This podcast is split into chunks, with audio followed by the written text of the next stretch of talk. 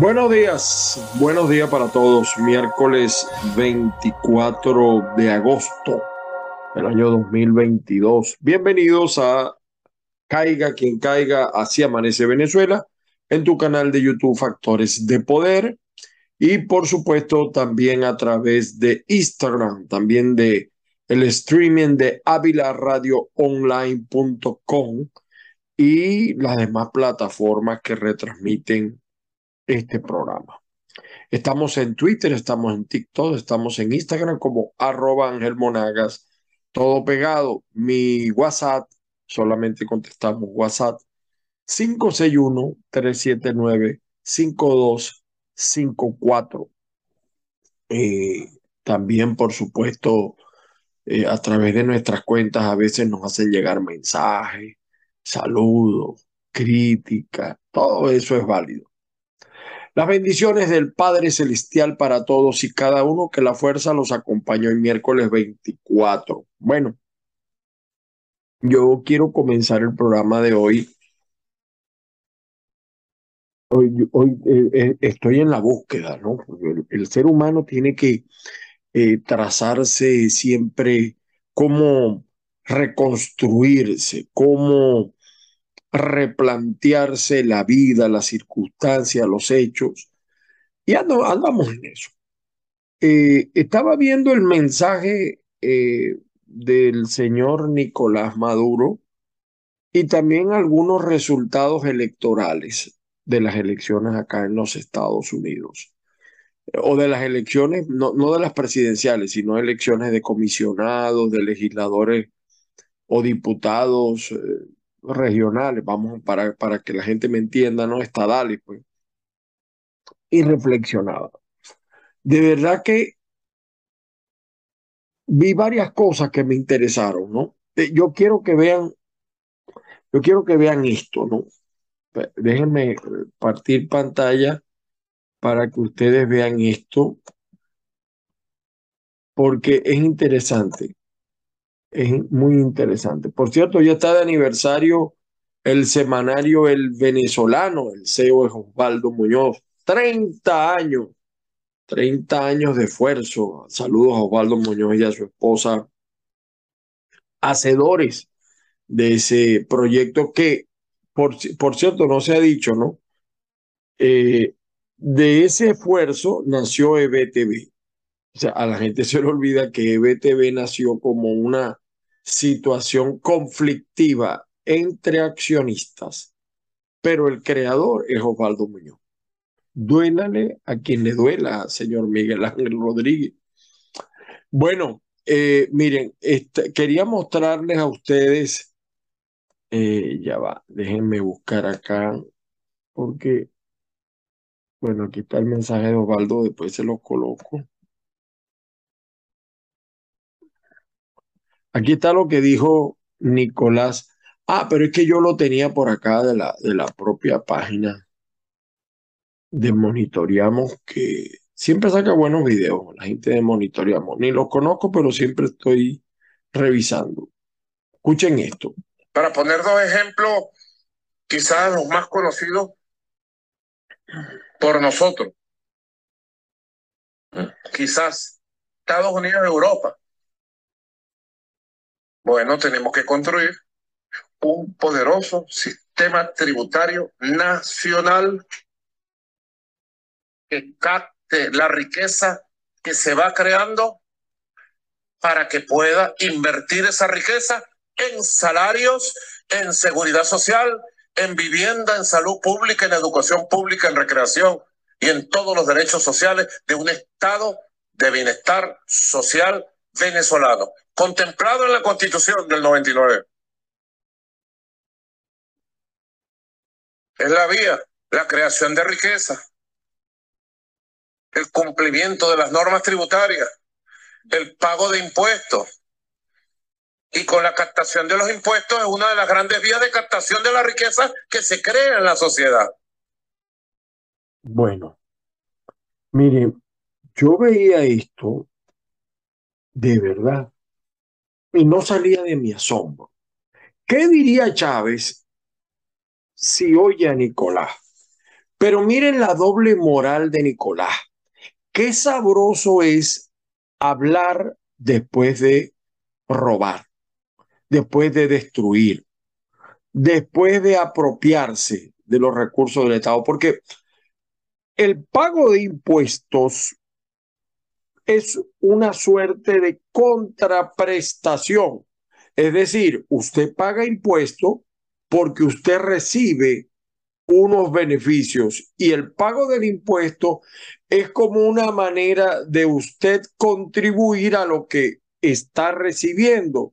Buena educación, buena salud, buenos servicios públicos, buena seguridad. Eso ocurre en Venezuela. O sea, ¿cómo le vas a cobrar impuesto a alguien donde no hay agua potable, el camión te vale un bojote de dólares, donde se va la electricidad un día sí y otro también, donde no hay seguridad, usted no puede salir con un celular porque lo atracan, lo roban, te cobran vacunas y ven que tienes dólares, llegan los extranjeros y los pichan desde los aeropuertos. Un país contaminado de corrupción. Entonces, Maduro pareciera querer justificar los 23 años de destrucción de Venezuela, de retroceso de Venezuela, que él lo llama progreso o ellos lo llaman progreso, diciendo, bueno, ahora hay que pagar impuestos. Yo quisiera que Nicolás fuera a Singapur. Seguramente que ha ido porque fue canciller. Ahora, eh, y, entonces él ahora va a cobrar, él quiere cobrar impuestos, pero ¿usted de verdad cree que esos impuestos van a financiar la solución de sus problemas? de verdad, ¿hay algún venezolano que piense que crea que el pago de esos impuestos le va a resolver los problemas a los venezolanos o le va a ayudar a paliar la situación penosa que viven los venezolanos. ¿Cuánto gana un maestro? ¿Cuánto gana un educador? ¿Cuánto gana un trabajador público?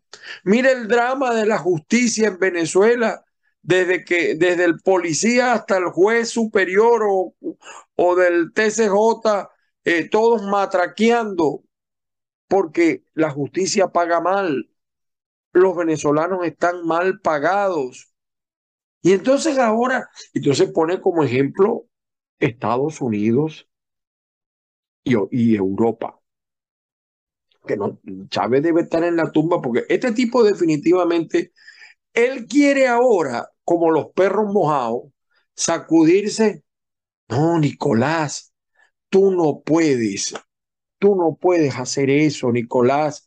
Mira cómo tú vives y cómo vive Silvia y cómo vive tu hijo y cómo viven tus cuñados y cómo viven las hermanas de tu mujer y tus amigos. Justifícame, justifícame el que parte de la familia de Silvia esté aquí en los Estados Unidos. Justifícame el tanto chavistas que vivan aquí dándose la dolce vita, pero aquí en Venezuela Justifícame eso. Mira cómo viven todos los chavistas, en, los boliburgueses, los chavistas de a pie no. Nosotros tenemos una pariente por ahí en Cabudare que defiende el chavismo y tal y se está muriendo de hambre. Pero eso es normal. Entonces, hay gente, los chavistas se nutren de esa necesidad. Mira cómo están los empleados públicos. Te vuelvo a lanzar el reto a ti, a Diosdado al menos una semana váyanse a vivir a un barrio de Caracas, de Miranda, de Aragua, de Zulia, con el sueldo de un maestro. Y ojalá te disfrazara, pero de verdad, bueno, Maduro es difícil disfrazarlo, pero enviaran a ver, o sea, ¿cómo pagar impuestos en una vaina donde tú llegas y todo es una matraca? Todo es un cobro de vacuna. La gente que cobra impuestos desde el nivel municipal, los, las alcaldías, hasta el nivel nacional, como el CENIAT, todo es un mercado negro de cobros de impuestos. A veces lo solucionan votando el funcionario. Hay funcionarios muy viejos que lo votaron por ladrones, porque todos han vivido de eso. Por eso es que Cristina dice, porque eso ocurre en los países comunistas, Cristina dice hoy que todos somos ladrones, lo dice hoy. Eh, déjenme, déjenme ver si lo tengo acá. Perdonen acá. Eh, voy a volver a, romper pantalla. no, déjenme ver si lo tengo por acá. Eh, aquí está, ¿ven? Cristina dice por acá.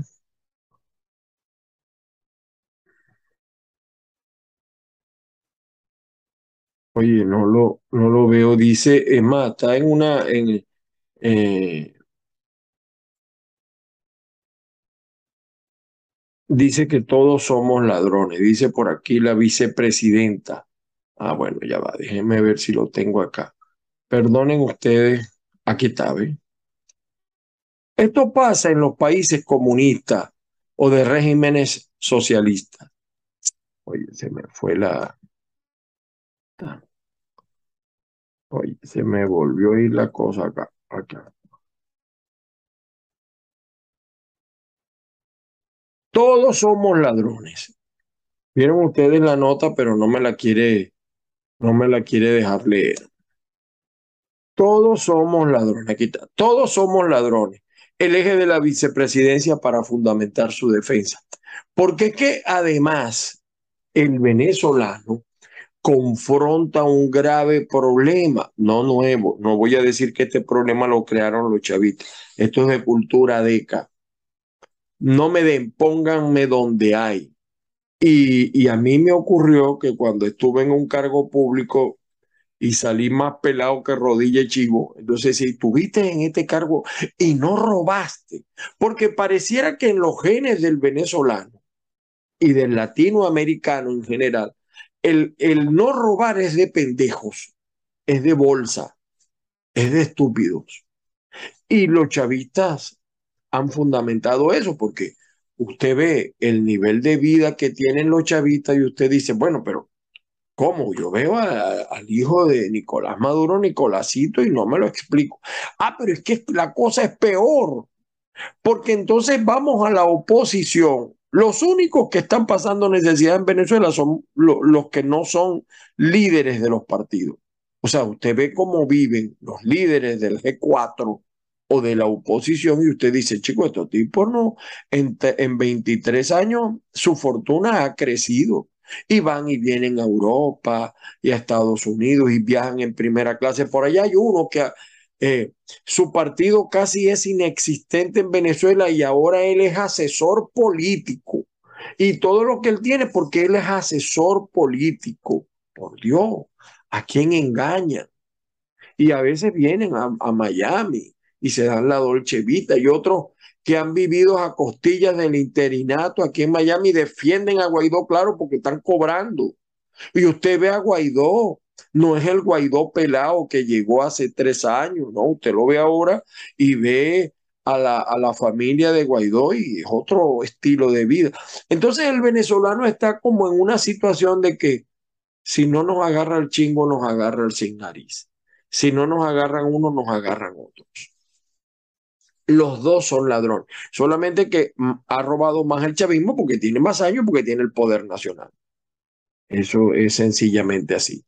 Brevemente, los periódicos, brevemente los periódicos, eh, el Nacional, los por lo menos los que tienen versión PDF o impresa. Gustavo Petro responde a Cabello esta noticia de anteayer. Colombia garantiza el asilo. Lula abogó por la realización de elecciones libres en Venezuela. Ya eso está planteado. Estados Unidos reiteró que sanciones contra el gobierno de Maduro siguen vigentes. Sí, siguen vigentes, pero allá hay trampas. Allá hay maneras de eludir las sanciones y lo han hecho los boliburgueses. Lo han hecho no una vez, sino varias veces. Crean en las mismas empresas con otros nombres, operan a través de otras empresas de otros países que no están sancionados. Eh, un viejo truco, como diría por allí. Eh, bueno, eh, aquí está la Guardia Nacional contra los trabajadores y los trabajadores no se dan descanso. El dólar paralelo anda como loco y brinca 7.32, ya está en 8 y 9. Y entonces ponen preso al que lo esté vendiendo a 8 y 9. O intentan ponerlo preso, porque el primero que negocia con la divisa es de, del chavismo. Crecimiento económico marcó récord en el país. El PIB creció 17,04 en el primer trimestre, la mayor cifra en América Latina.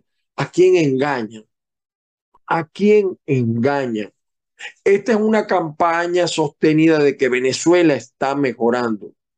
Está mejorando para un grupito reducido de chavistas y de opositores. Pregúntele a los maestros, pregúntele a los profesores, pregúntele a los empleados públicos, pregúntele a la gente que no está en un cargo, que no se beneficia de nada de esto. Pregúntele si ha mejorado. La calle de mm, Carabobo no extraditarán a opositores que están en Colombia, dice el señor Petro. El periodiquito de Maracay dice, presentaron proyectos para unificar tributos. y fíjense lo peligroso de esto. Esta noticia me sirve para hacerles un comentario. Si algo sostiene, por ejemplo, las alcaldías, es el cobro de impuestos. Si le quitan a las alcaldías las posibilidades de cobrar impuestos, los amarran más al rabo de Nicolás y desaparecen cantidad de impuestos. Y sí, es verdad, a través de, la, de los cobros de impuestos, muchos, muchas alcaldías han caído en casos de corrupción y muchos alcaldes. Pregúntenle a Jonathan Marín, el alcalde Chavita, el que fue alcalde Chavita, que está aquí en Miami en un juicio. Pregunten, empiecen a preguntarle a, él por eso. Pregúntenle a Papi Papi el nivel de vida que tiene Papi Papi allá en, en Petare. Eh, bueno, estas son las noticias impresas. Quería que vieran eh, este video. Está Osvaldo Muñoz celebrando el aniversario de, el venezolano ya escuchamos, mire, este hombre, yo quiero que escuchen este hombre.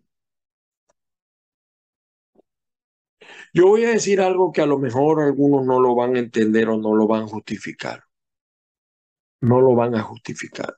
La única manera de acabar con este régimen y de sacar a los chavistas del poder es primero unificando la oposición.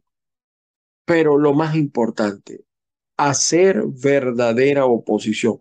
El, el, interinato nos ha hecho daño. Además de los escándalos de corrupción, políticamente seguimos en la nada. El interinato, yo le pregunto a usted, ¿usted, usted siente que con Guaidó de presidente interino ha mejorado algo la vida del venezolano? Usted está mejor que hace tres años. Estamos más cerca de tener democracia, que es lo que no hay en Venezuela, democracia en Venezuela, respeto a los derechos, a los deberes. ¿Usted cree que Guaidó ha contribuido a eso? Entonces, si la, yo, yo soy de los que opina que la oposición toda debería renunciar a esto del interinato, una Asamblea Nacional 2015 inexistente que trabaja por Internet y recibe unos monumentos no han producido una sola ley, primero porque esa ley no se puede cumplir porque nadie le para bola. ¿No era mejor asumir la oposición completa con la gente? Usted se imagina que todos los líderes opositores, los que dicen ser líderes, yo no soy líder, porque empiezan a decir, bueno, ¿por qué no te lanzas tú? No, yo no, yo no, yo no soy líder.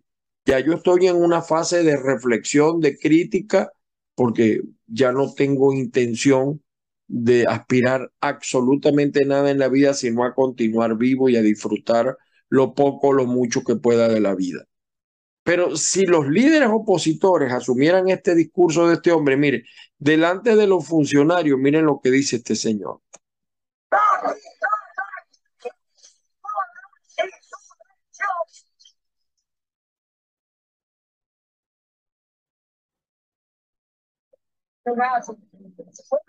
Y pueblo uniformado. Este gobierno está la constitución, está regalando el país, está venciendo el país. ¿Qué le va tío. No hay país. Un millón de hectáreas entregadas a Irán.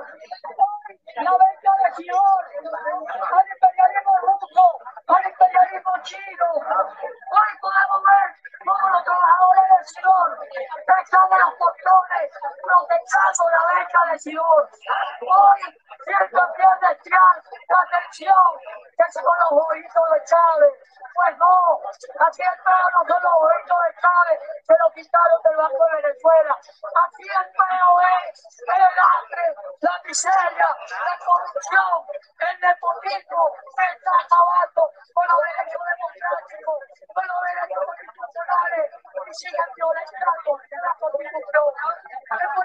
Usted se imagina, usted se imagina que todos los líderes opositores salieran a hacer eso.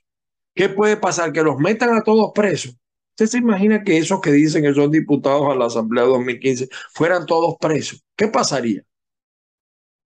O sea, ¿ustedes creen que eso está por encima de hacer unas elecciones? Yo no me pongo a que haya elecciones, pero eso es más importante que salir a protestar como este hombre, todos unidos, porque lo, interesante sería que saliera toda la oposición unida a la calle a protestar y terminen de salir del parapeto ese que tiene todavía que rendir cuentas llamado interinato, que no es interino nada, ahora quiere ser candidato. Entonces yo no entiendo, es que hay cosas que yo no entiendo. Ahora Guaidó quiere ser candidato, un hombre que tiene altos niveles de rechazo. No sé si tanto o más, pienso que más que Nicolás, pero alto nivel de rechazo. Bueno, aquí está la detención de unos migrantes, estos están en el portón de México y muchos venezolanos. Bueno, y este, este es la Trapielo eh, cuando habló boberías de Diosdado. Esto no lo va a sacar Diosdado en el mazo. Esto no lo vas a sacar. Lo que dijo Trapielo tuyo, Diosdado. Oye, yo no sé cómo lo perdonaste, porque te dijo de todo menos bonito. Ni lo voy a poner porque no, ni, ni vale la pena, de verdad. Eh, miren esta madre cubana, bueno, esto lo pasamos ayer, las lluvias, eh, cómo se está quedando sola la ciudad de Lozada. Ya va, déjenme, quería colocar. Bueno, este es Bertucci que vuelve por ahí a, querer pescar en Río Revuelto. Y aquí está el loco La Cava, que carga un rollo por ahí porque lo han señalado como sustituto, él no le para, él tiene su, su estilo, su, su manera de ser. Y aquí está, eh, aquí está el, alcalde de Maracaibo conversa- conversando con un comerciante que está de acuerdo con el cobro de impuestos. Sí, es que todos estamos de acuerdo con el cobro de impuestos, señor alcalde. El problema es que en Maracaibo se va la electricidad todos los días y usted no dice nada, por cierto, silencio en la noche. Hágase el silencio, el silencio se hizo, como decía José. El problema es que no hay agua, señor alcalde, y usted no lo dice. Maracaibo no es solamente lucecitas, pinturitas y maticas. El problema es que la recolección de basura está fallando seriamente. Ya se está notando basura. ¿Por qué? Porque está pasando el mismo problema de siempre. Recogen la basura a las 12, a las 2 de nuevo hay acumulación de basura. El gas, señor alcalde, ¿cómo le van a cobrar a la gente por el gas si la mayoría no lo recibe? Esas son las contradicciones no solamente de Maduro. Y bueno, Maduro diciendo que le da tres patadas Miami a, a, a Vargas, a La Guaira. ¿eh? Y aquí está Tarek William Saad, dice el Ministerio Público va a tu comunidad. No, Tarek, tiene que ir a las cárceles, a los retenes, al lado de la policía para evitar el abuso, para evitar la matraca. Eh, la doña doña, los gobernadores que se robaron todo y el queso que había en la mesa también se lo llevaron. Taret.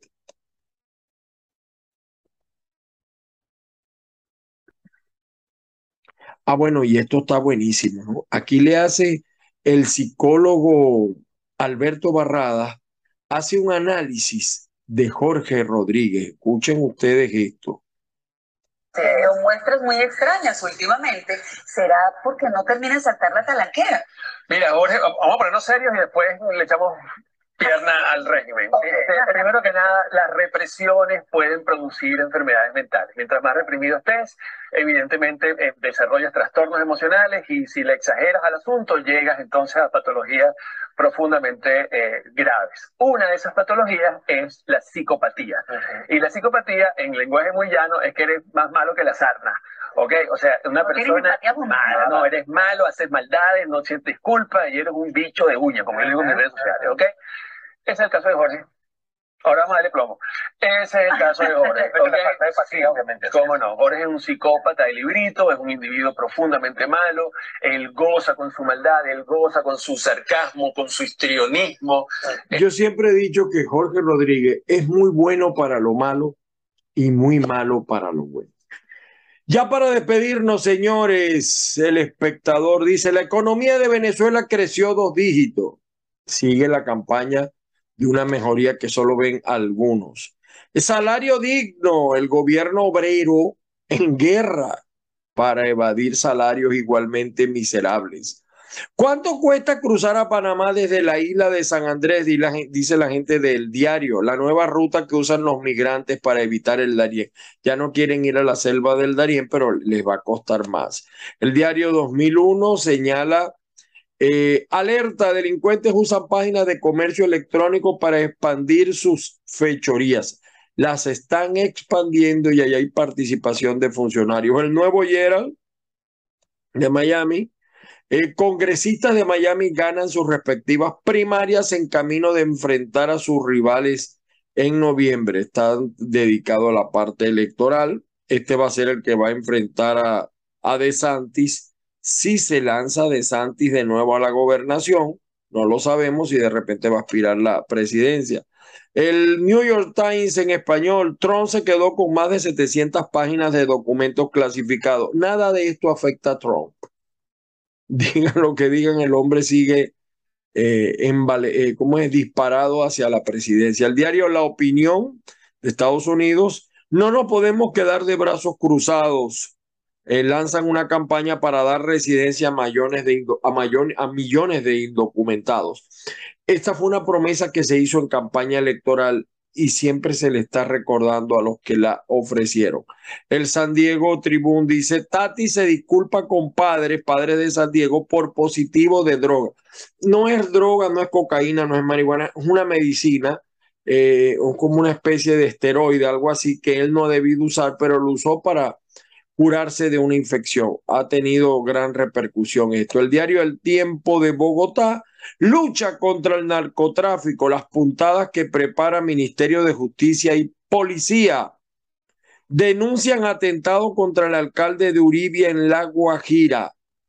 Eh, por cierto, y aquí está la declaración del Clarín, eh, la estancada, estancada y opuesta por una feroz resistencia a la invasión rusa a Ucrania cumple seis meses y Cristina le pidieron cárcel.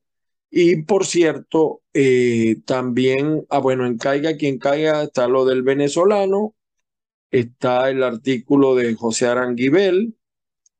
Eh, tesis sobre la, muer- la muerte de Daría Dujina fue el propio Putin, fue Ucrania. Interesante, eh, algunos dicen que fue Putin que mandó a matar a su ayudante para culpar a... Los, los comunistas son capaces de eso y demás, estilo Unión Soviética, eso pasó mucho durante la Unión Soviética. Y esto ahí sí es verdad que salté de asombro. Rafael Ramírez no descarta lanzar su nombre para elecciones presidenciales. Yo no sé si Rafael Ramírez de verdad piensa eso con seriedad, pero primero tendría que regresar todo lo que se llevó. Pienso yo, digo yo, porque ¿cómo se da ese nivel de vida a Rafael Ramírez? Y él, como muchos.